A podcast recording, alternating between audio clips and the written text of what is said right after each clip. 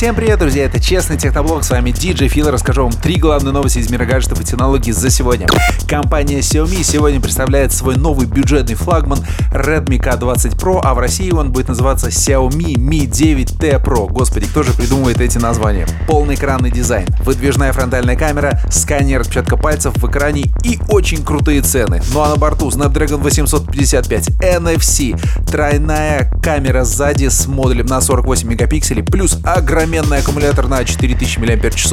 Версия на 6 гигов и 128 памяти будет стоить порядка 22 тысяч рублей. 8 128 23 с половиной, 8 на 256 27 100 рублей. Итак, презентация сегодня, но уже все очень вкусно.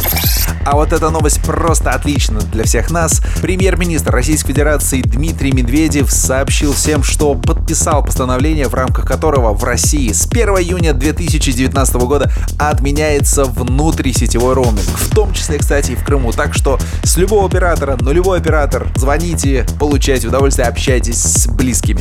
Ну и, конечно же, новость для поклонников компании Apple. iPhone 11 сможет одновременно транслировать музыку на два разных устройства, ну, например, на две разные пары AirPods.